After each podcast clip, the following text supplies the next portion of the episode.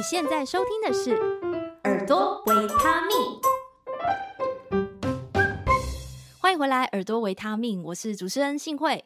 在流行音乐的产业当中，大家可能比较熟知的会是站在舞台上的歌手，那更有研究一点的乐迷呢，可能就对于作词啊、作曲，甚至是制作人有一点概念。但是还有一个角色其实非常的重要，而且他们的工作很有趣，那就是配唱制作人。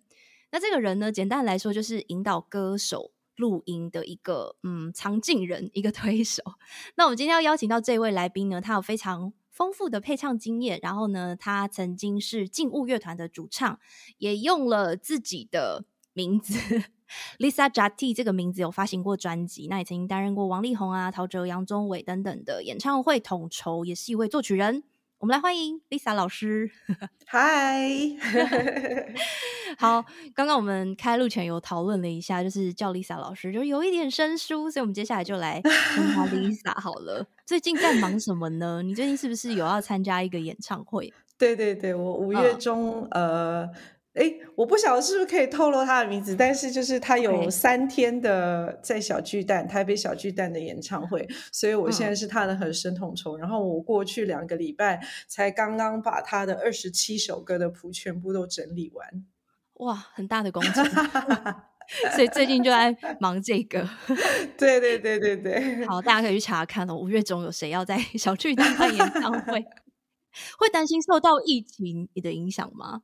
其实，嗯、呃，没有啊，因为现在就是阿妹都已经在小巨蛋开了十十三天，对啊，整整两个礼拜，这个是历史前后无没有发生过的事情吧？对，我觉得应该是不会强制，怎么讲，不能举办了。我觉得，因为中间对中间就是政府就摆明就是说就是开放，只要说大家有做快筛，然后嗯、呃，因为普遍也都打完疫苗了嘛，对啊，嗯、所以现在就是无症状跟轻症状的居多，所以可能就是慢慢的回到正常的生活吧。嗯，对啊，我想也是这样子。不过还好啦，现在又开始慢慢的这些活动又可以开始回来了。嗯，对，但是我觉得局势其实是会改变的。就是我们做这个行业的，嗯、我们会只、嗯、就是会有一点点感受，这个世界就是其实整个疫情好像是一个一个翻页的一个动作哦。嗯，对，就很多事情会不一样。嗯，就要重新重新找到一个新的模式。如果我们回到主题，就是我现在有听，嗯、比方说，嗯、呃，我们现在这个行业，就是大家都认识马玉芬老师吧？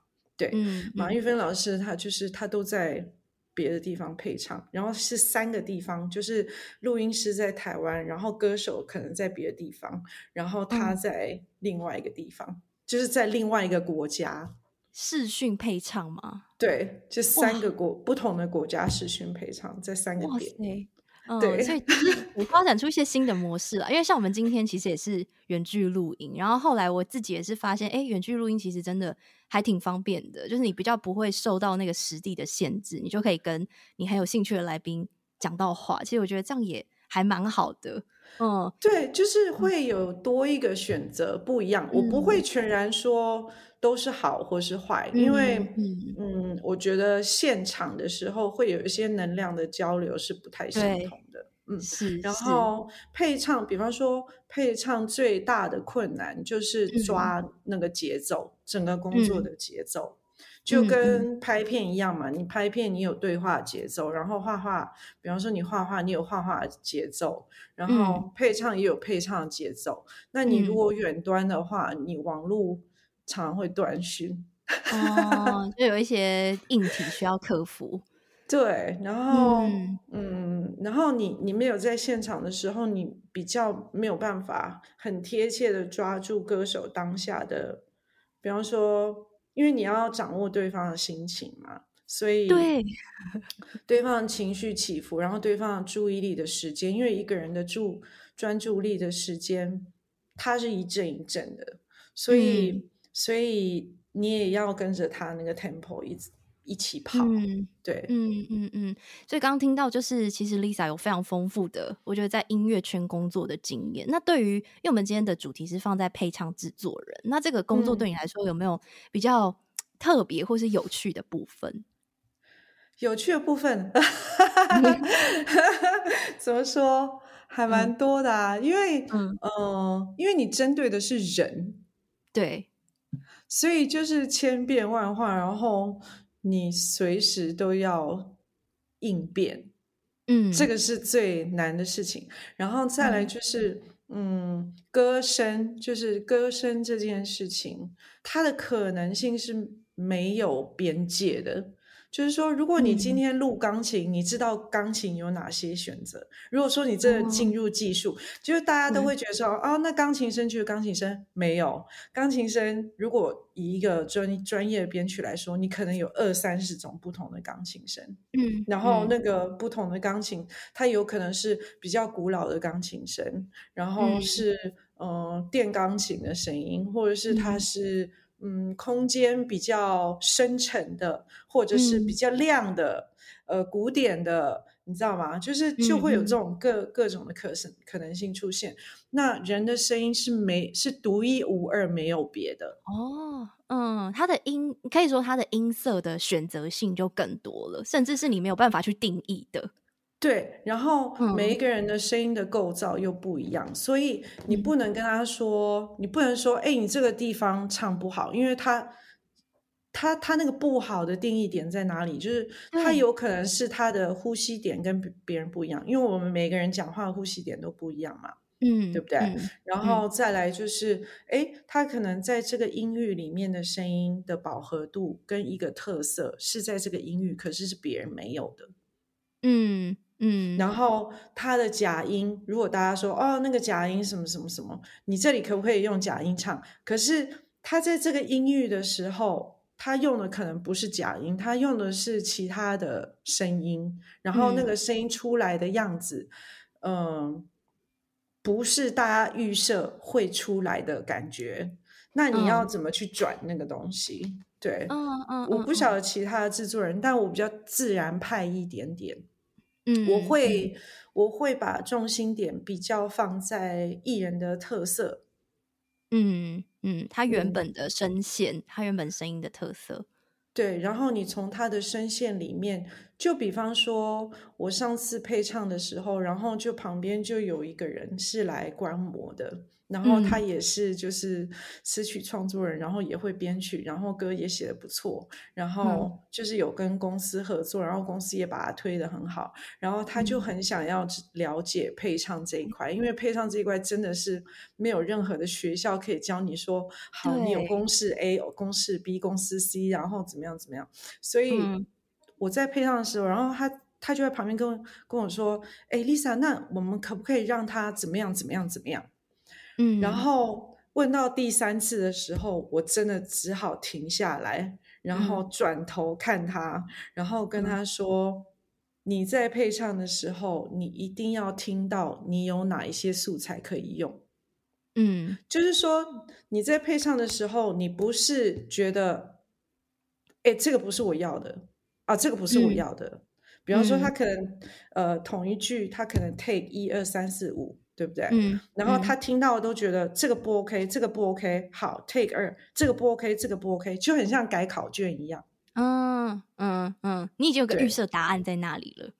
对，可是、嗯、配唱不能这样。就是我个人，嗯、我会，嗯、我听第一个 take，我就会觉得，好，这个字我可以用，这个字我可以用。第二个 take，这个我可以用，这个我可以用。第三个有哪一些东西可以用？然后你到时候剪接的时候，嗯、你就把你可以用的东西串在一起，变成一个另外一个感觉，就是变成你你觉得在这一句怎么表达最合理的感觉。哦，所以你是看你手上有什么东西，然后再去拼凑出一个你觉得比较完整的样貌。对，像我三月的时候，我就在两个礼拜配唱了八个不同的歌手，哇，好密集。然后每个歌手都是我没有看过，甚至没有听过的。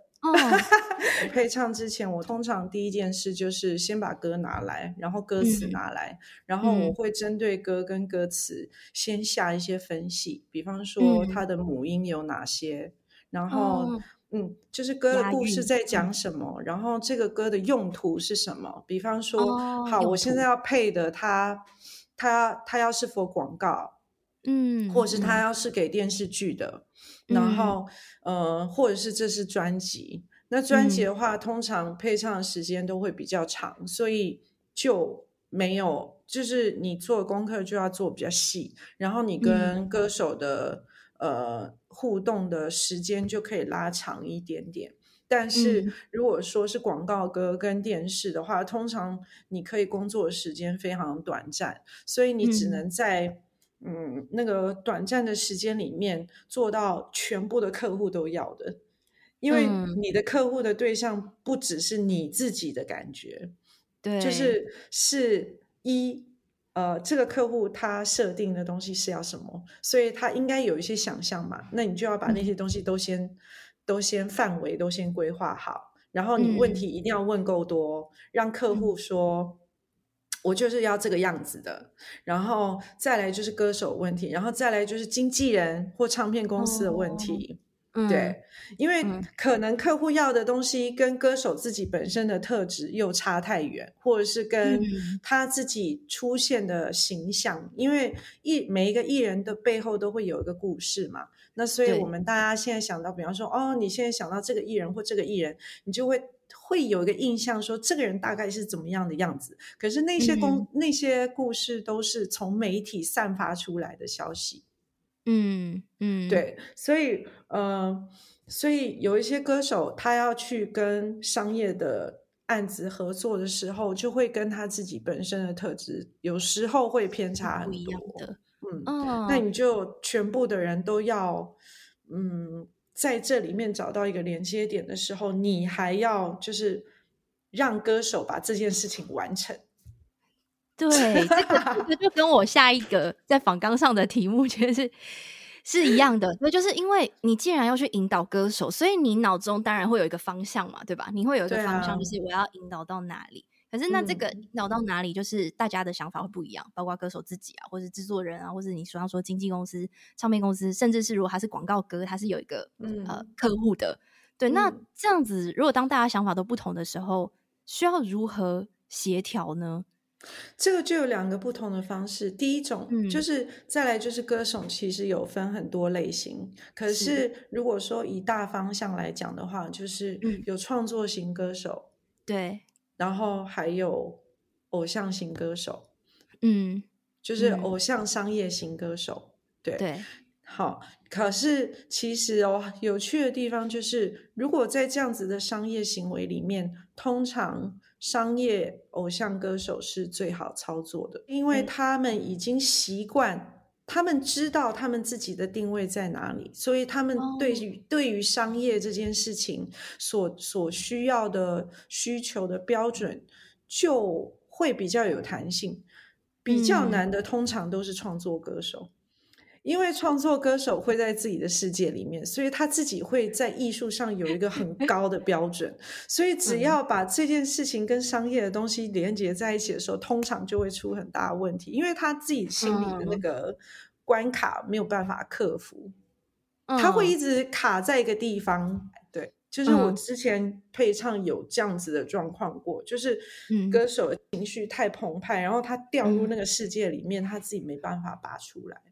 嗯嗯，对，所以我就是在配唱之前，我都会先把定位先，比方说，即便是唱片，然后这个歌有可能有几种不同的方向，我都会在第一天。嗯比方说，我们今天如果第一有第一天跟第二天，那我就先把第一天的范围先抓好。对，嗯。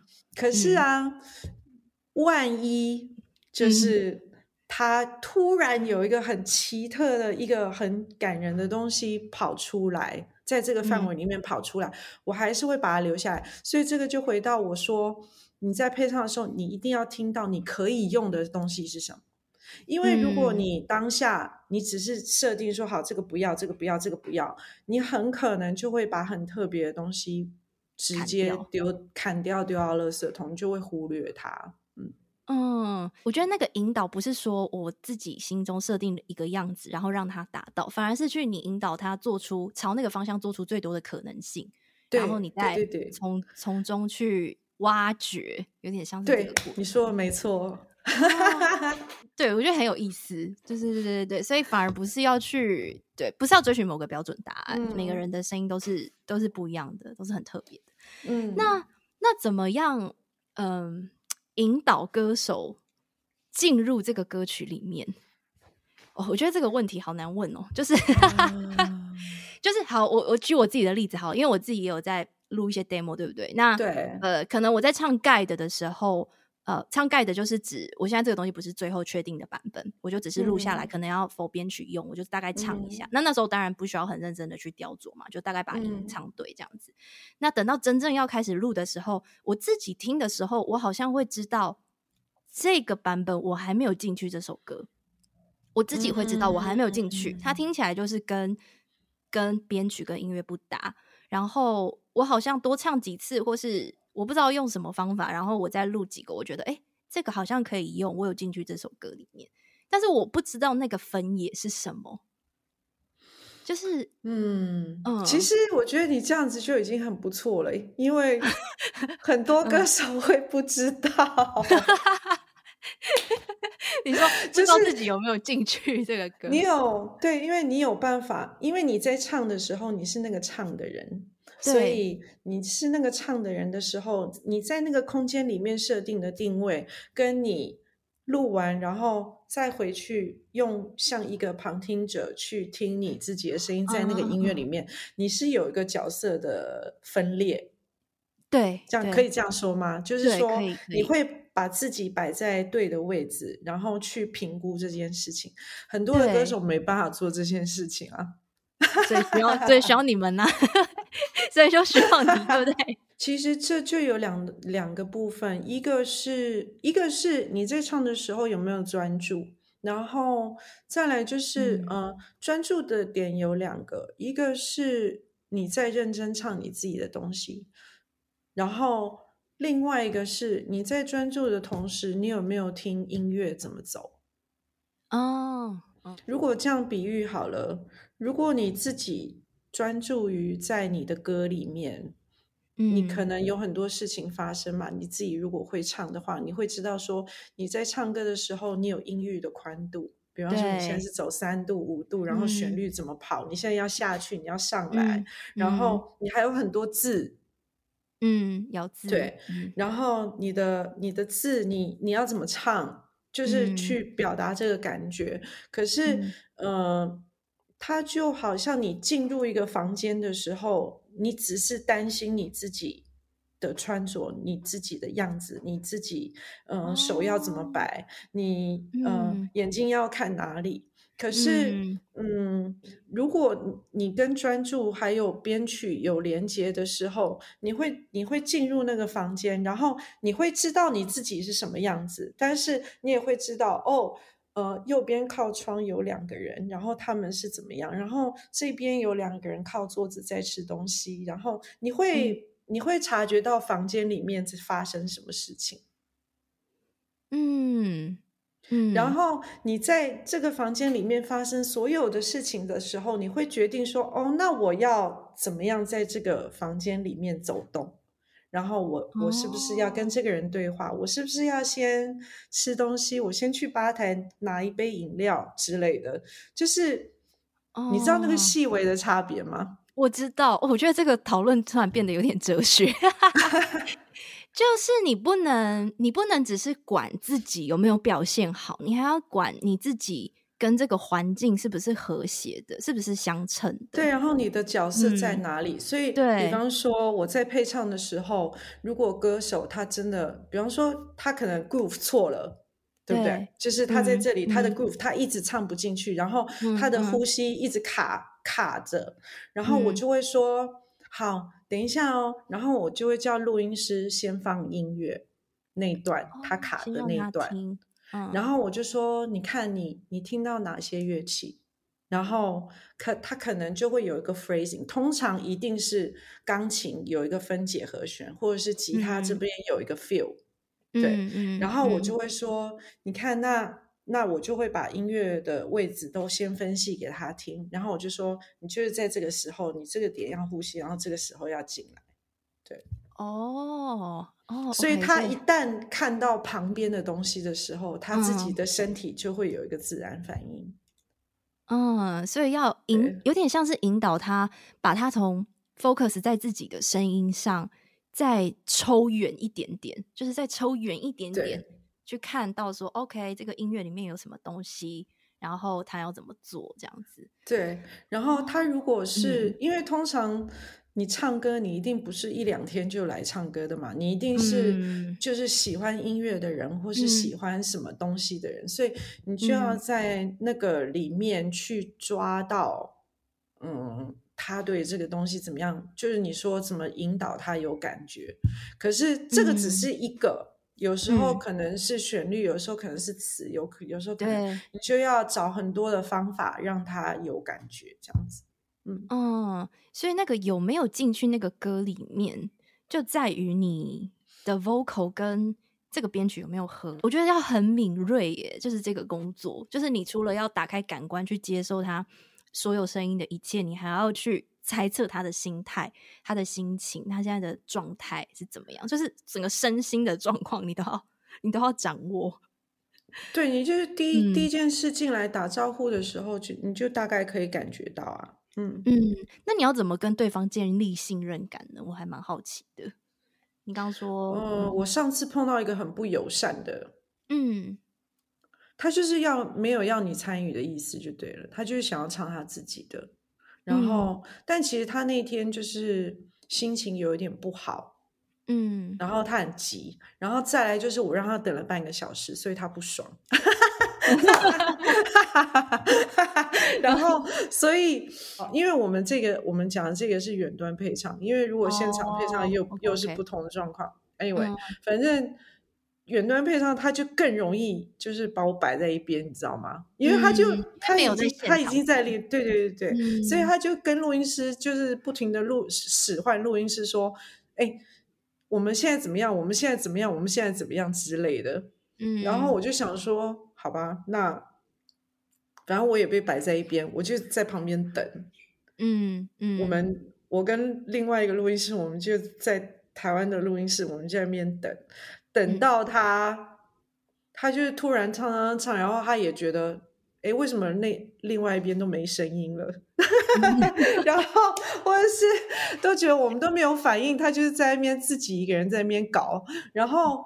他就突然停下来，然后他就说：“Lisa。”然后，然后我们这边就开那个对讲机，然后他就说：“你的名字叫 Lisa 吧？”嗯，然后我就说：“对啊，对啊，我有在听。”嗯，然后那个时候我们他才开始问问题，说：“你觉得？那你觉得我们现在要怎么办？”嗯，然后我就会。我才会开始说好，那我我们现在需要什么什么什么什么，嗯，对啊，就这样等他自己发现问题，他可能也唱到某一段，你搞不好他觉得，嗯，他可能也不知道怎么处理之类的，他可能才就是他，可能当下情绪很乱，但然后他已经影响到旁边的工作人员，嗯、但是他因为在他自己的世界里面，嗯、他没有察觉到这件事情。嗯嗯嗯嗯啊，居然也会有这种情况，我真的是没有想过。对啊，就是歌手有各式各样，嗯、而且很难免，因为嗯，其实歌手到一个境界的时候，尤其是你开始真的嗯赚很多钱的时候，嗯、其实呃当歌手是很辛苦的。常常很多人来问我要不要教课的时候，我都真的超级。很想要长篇大论的跟他们说，我告诉你，当歌手真的是一件很辛苦的事情。你为什么要做歌手呢？之类的，嗯，就是，嗯、呃，他们要面对的事情很多，然后他们要面对的各式各样的人也很多。然后你真的赚很多钱的时候，其实你是，你就很像关在金笼里面的一只鸟，你根本就是。是一个无比孤单的事情。对、啊，嗯嗯嗯。嗯，大家都知道那个关在金龙鸟的故事嘛，他就是很会唱歌，嗯、然后他就被一个皇帝抓来，然后放在一只一一一个笼里面嘛，然后大家开心的时候就是都来听他唱歌，嗯、但是他毕竟还是在那个金龙的、嗯、的那个。笼子里面唱歌嘛，嗯、可是这个鸟就长时间下来，他就不想唱歌了啊，嗯。我之前看那个 Taylor Swift，他有出一个纪录片叫《美国小姐》，他有一段就在讲你刚刚说的这个心情。他说他没有办法找到一个朋友去对他说这种心情，因为没有人会懂，就是没有人会懂。我真的觉得对，没有人会懂。对啊，而且连最亲近，有时候连最家人都没有人会懂。嗯嗯嗯，我觉得这个面向可能也是大家比较不曾想过的。就是后来那只金鸟就从那个金笼里面逃走了嘛，就飞走了嘛，嗯、好像是这样嘛，嗯、那个故事。嗯嗯嗯。嗯，然后他是逃走以后才开始又开始唱歌啊，而且他唱歌的地方好像就是在在一个森，就是没有人在听他唱歌，但是他是为自己唱歌，哦、对吧？我不知道，但是如果是这样的结局，感觉还挺有。启发的就是一个寓言故事。那我想要问你一个，就是我自己也很常被问到的 问题，嗯、就跟刚刚讲的有关系，就是到底唱歌要如何唱的有感情？就是你如何要在你的声音里面去传达给别人是嗯有情绪、有情感的？是只要就是我很怎么讲，我很用力的投入就可以吗？当然不行啊，因为这个跟演戏差不多啊，嗯、就是说。哦嗯，就是如果你今天要好，因为如何有情感这件事情，我觉得我们刚才讲的第一件事就是，其实你的心要快乐，然后你才可以唱得出快乐的感觉。你要经经历过悲伤，你才会知道悲伤是什么感觉。但是你现在。要把这些东西转换成一个表演艺术的时候，嗯，在歌唱里面比较少人提起这件事情，在国外其实已经有了，很早就有了，嗯、对。嗯、但是，嗯，嗯台湾的市场比较没有，因为台湾市场一直停留在那个美声的时、哦、时代里面，对。哦、所以，但是那个流行文化产业其实是有这一块啊，就是说，嗯，那个就是都是技巧啦。嗯嗯，所以你刚刚有说要像演戏，所以它要经过一个转化，对不对？是这个概念吗？对，就是说，嗯，大家都会觉得说，这样子的说法就很像说，哦，那我现在今天哭，我就是悲伤，可是不一定啊，嗯、有一些人是高兴的时候哭、欸，哎、嗯，嗯嗯，所以。你你要怎么前面铺陈，然后做到哭这件事情，然后你要怎么收尾，然后你的对话要怎么讲，去让人理解说，哦，其实他是开心，但是他哭的原因是因为那个情绪的复杂的层次。我可以理解你说的，嗯、那可是那他在唱歌上面要怎么就是把这些事情表达出来？你刚说要转换成技巧。它会是怎么样的转化呢？我觉得通常最棒的 take 就是我们说的那个最完美的 take，嗯、或者是最令人惊喜的 take，嗯，都是在没有预设情况下发生的。嗯嗯，就是不会是因为我现在预设一定要怎么样，然后这件事情就会发生，不会。嗯嗯，就。好，我再比喻一件事情好了。比方说，我上次配唱，然后这个歌手是很有经验，也有一点名气的，嗯、然后他是艺术个性比较重的，就是是比较有想法的歌手，嗯、所以他也有做功课，我也有做功课，所以我们在开始 session 的时候，我们就好，我们就先啊，那你有什么想法？我有什么想法？嗯、那我们觉得这个歌的方向应该怎么走？全部都设定好了，嗯、所以我游戏规则全部都设定好了。嗯、好，我们就开始唱了嘛。嗯，那唱唱唱唱，你就会时好时坏，你中间休息，然后什么什么这些的。嗯、然后到最后的时候，我剪的是用最后一个 take。嗯，就是他唱完四个小时，嗯的最后、嗯、最后一两个 take。嗯，为什么？因为第一个就是。他可能刚开始他已经想好他要怎么唱，所以他就很有自信的就唱唱唱唱唱唱唱，然后各式各样，然后我这边要怎么转气，我这边音要怎么下，嗯、然后我这边要有哭腔，然后什么什么的。可是最好听的是他漫不经心的把那个东西唱下唱进去，而且有时候是，比方说，如果说是悲情的歌。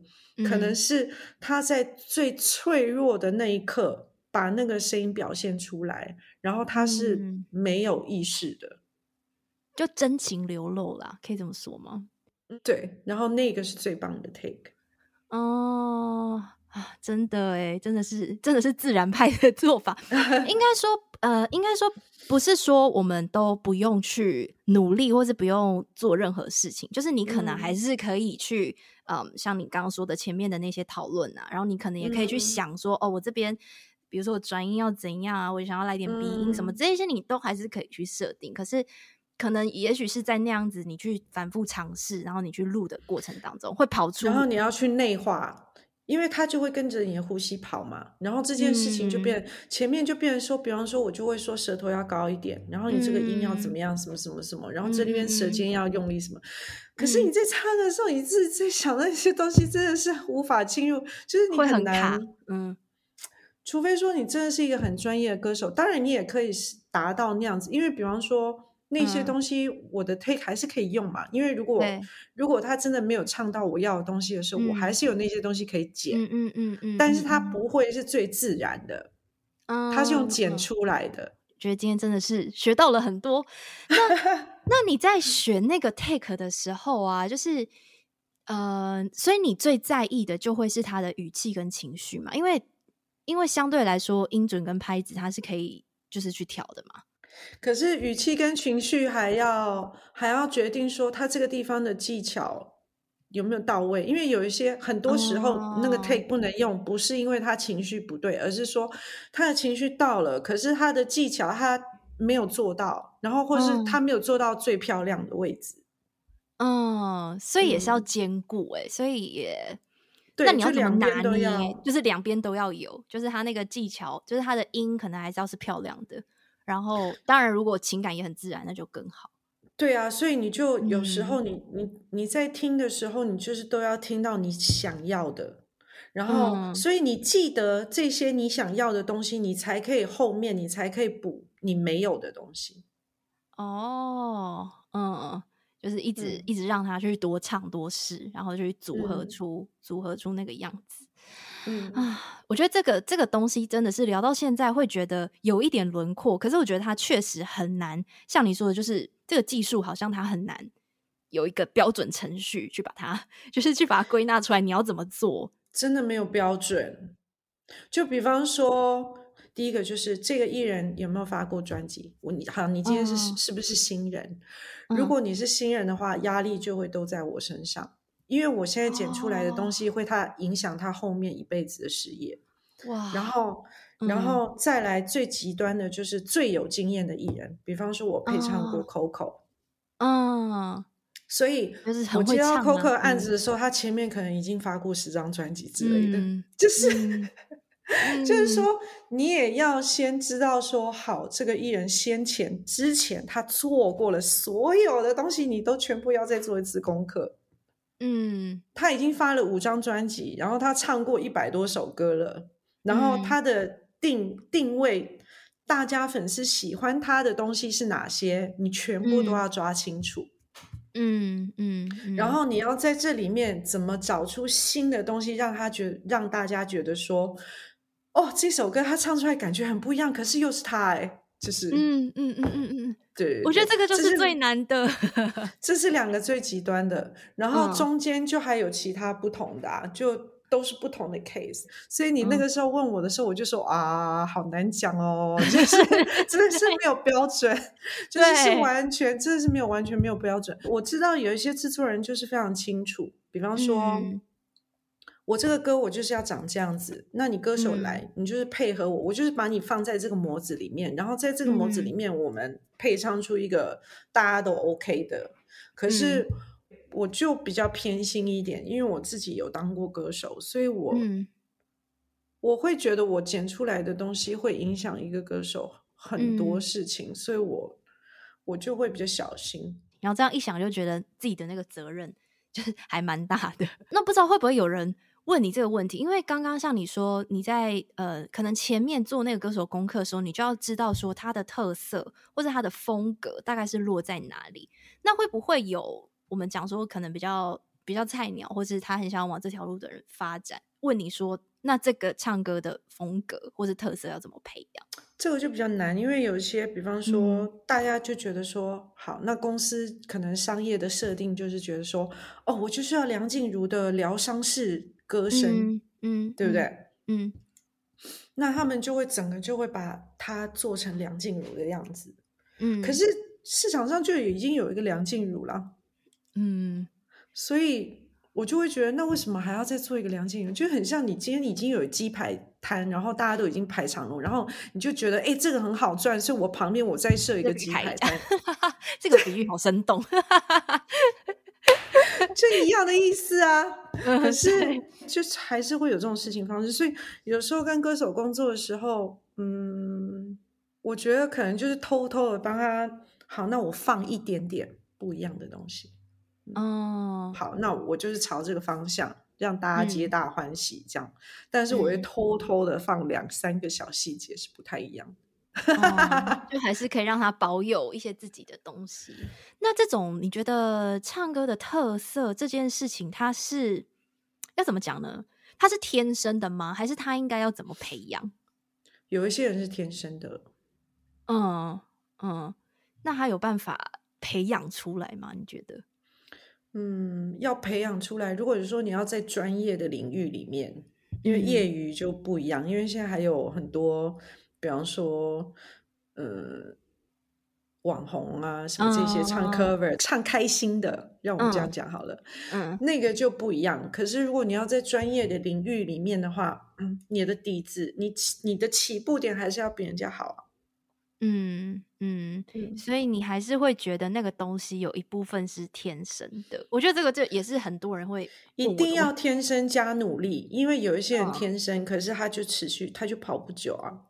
哦，他可能天生，然后他出来，他可能出道一年就挂掉了。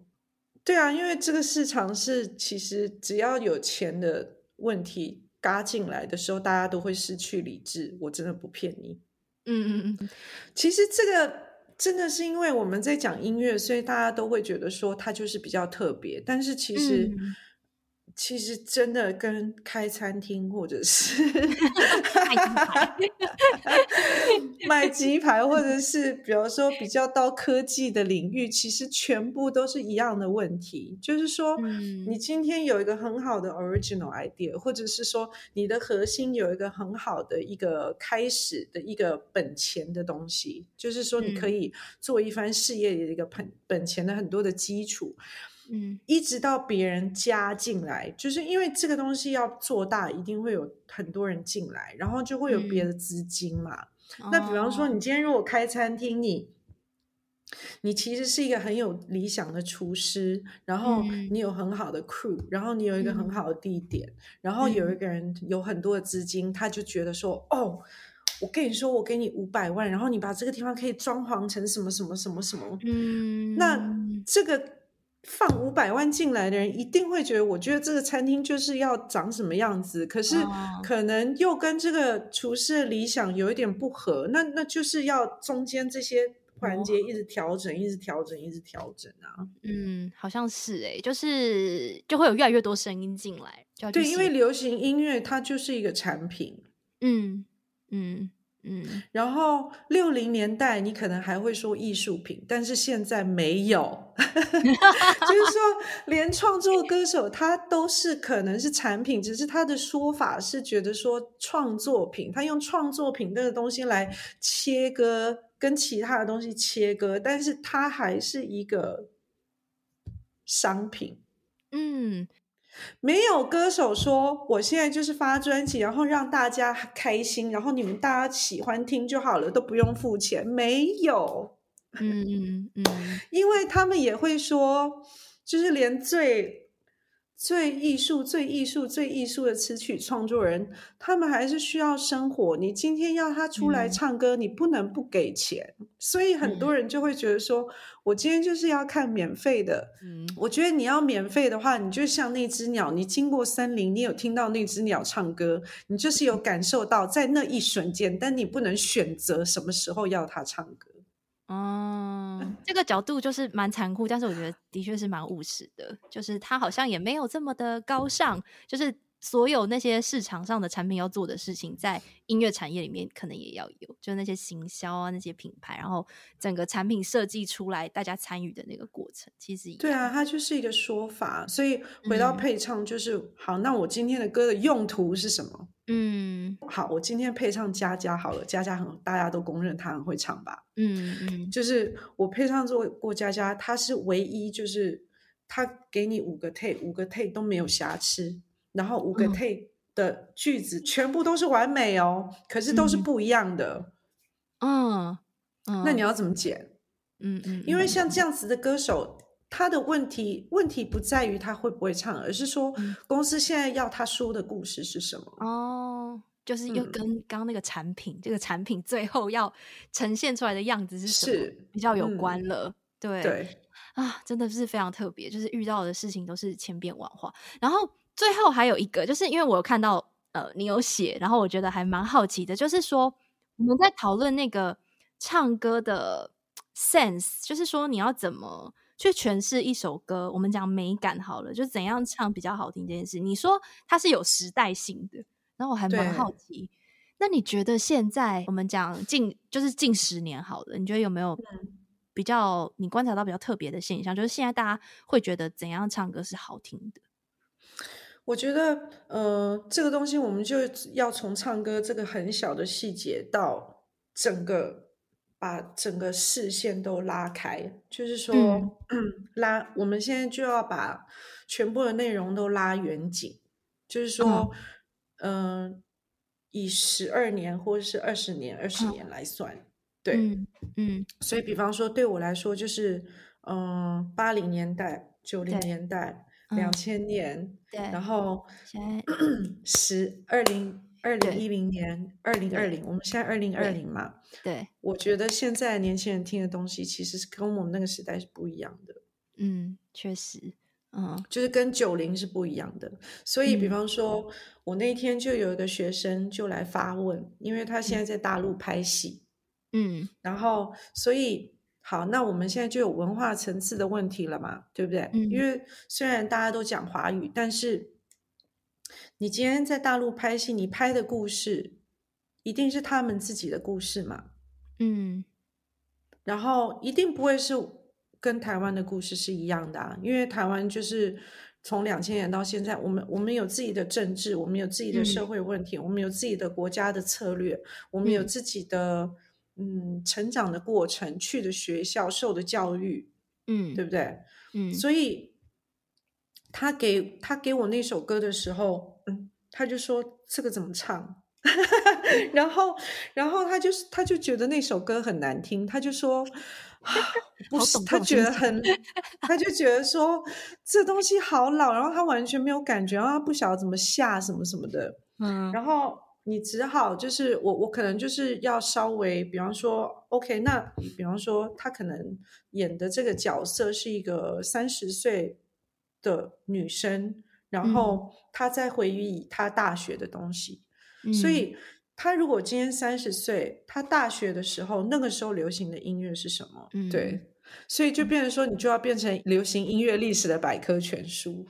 然后你要从里面去估计说，OK，那现在这个乐型，比方说这个歌手他觉得很难听的这一首，嗯、我就回去，然后就把陈绮贞跟杨乃文的东西拉出来给他听。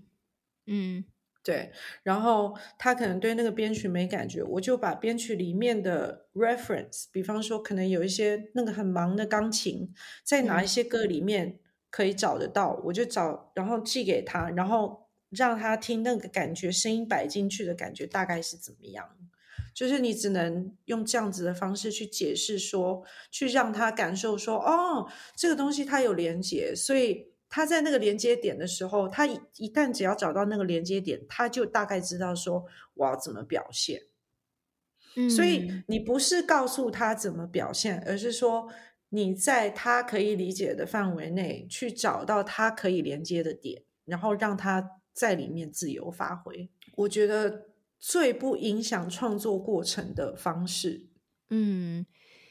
所以那个 sense 或是那个美感，反而不是一个怎么讲呢？固定的类型，你会去找可能相对应的东西，然后让它去连接，然后再自己去发挥。所以那个那个 sense 就是可能各个时代会有自己的风格，可是并不是去说哪一个是对的，或是哪一个是好的，而是你理解说，嗯，他们在那个年代可能是长那个样子，然后也不用一味的去觉得那样就是最好的。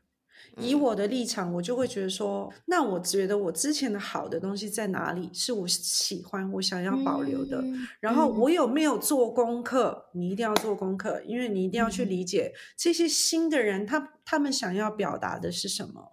嗯，那你这样子给的东西才会有一个连贯性，因为这你要真的深入的去了解，说这些新的人他们想要表达的是什么。那我可以告诉你，我们之前是怎么做，但我们现在可以找一个新的方法。你觉得怎么做比较好？这样子才会有连贯性，嗯、然后才会有沉传这两个字。传承、承传、传承、传承。对，嗯嗯嗯嗯嗯，对。所以我觉得今天非常的谢谢 Lisa，就是分享了很多。我觉得虽然不是我一开始好像会预期到的那种具体的答案，但是我觉得他反而给了更多的概念。就是就像你好像在配上做的事情，就是去引导他，然后让他自然发生。所以我觉得，就算没有什么标准答案也没有关系。就是在这个过程，对，在听的过程里面，就是说，哦，原来有这样的想法，哦，原来有这样的方向。我觉得这样好像也就够了。然后大家在舒服的过程才会有惊喜，那个才会有惊喜，嗯、然后那个才是最好玩的。嗯，好吧，希望听到。节目最后的你们也有在今天的内容里面得到了一些惊喜，我觉得应该有，因为我自己就有蛮多觉得哦，居然有这样子不同的想法，希望有一些。好，再次谢谢 Lisa 的时间，跟我们讲了很多。对，好，那我们就下一集再见喽，拜拜，拜拜。如果你喜欢这样的节目内容，欢迎你在 Apple Podcast 留下五星评论，并且分享给你的亲朋好友。行有余力的话，你可以在节目资讯栏找到小额赞助的连结，以实际的支持给予节目制作的动力。习惯使用 FB 的朋友，欢迎追踪粉专一名靠声音吃饭的女子，上头会有公开活动行程以及节目更新资讯。喜欢 IG 的朋友可以搜寻 M I S S 点 H S I N H U I Miss 信会，这里会有更私密一点的生活分享，也欢迎私讯给我你对节目的想法还有心得，请持续锁定耳朵维他命。